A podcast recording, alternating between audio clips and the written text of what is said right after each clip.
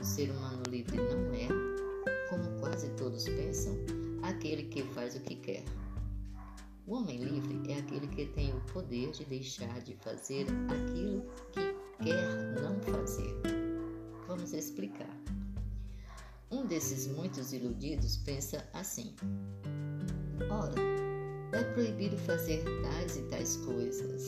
Pois bem, sou um sujeito livre portanto vou fazê-las, custe o que custar, doa a quem doer. Ninguém me segura. Esse mesmo indivíduo, embora sabendo que está se desgraçando e degradando, enfermando ou se destruindo com determinado vício ou hábito, deseja e mesmo precisa largá-lo, para entender que devemos nos manter livres a ponto de não sermos obrigados e subservientes a hábitos ou dependentes de atos que tememos ou detestamos praticar?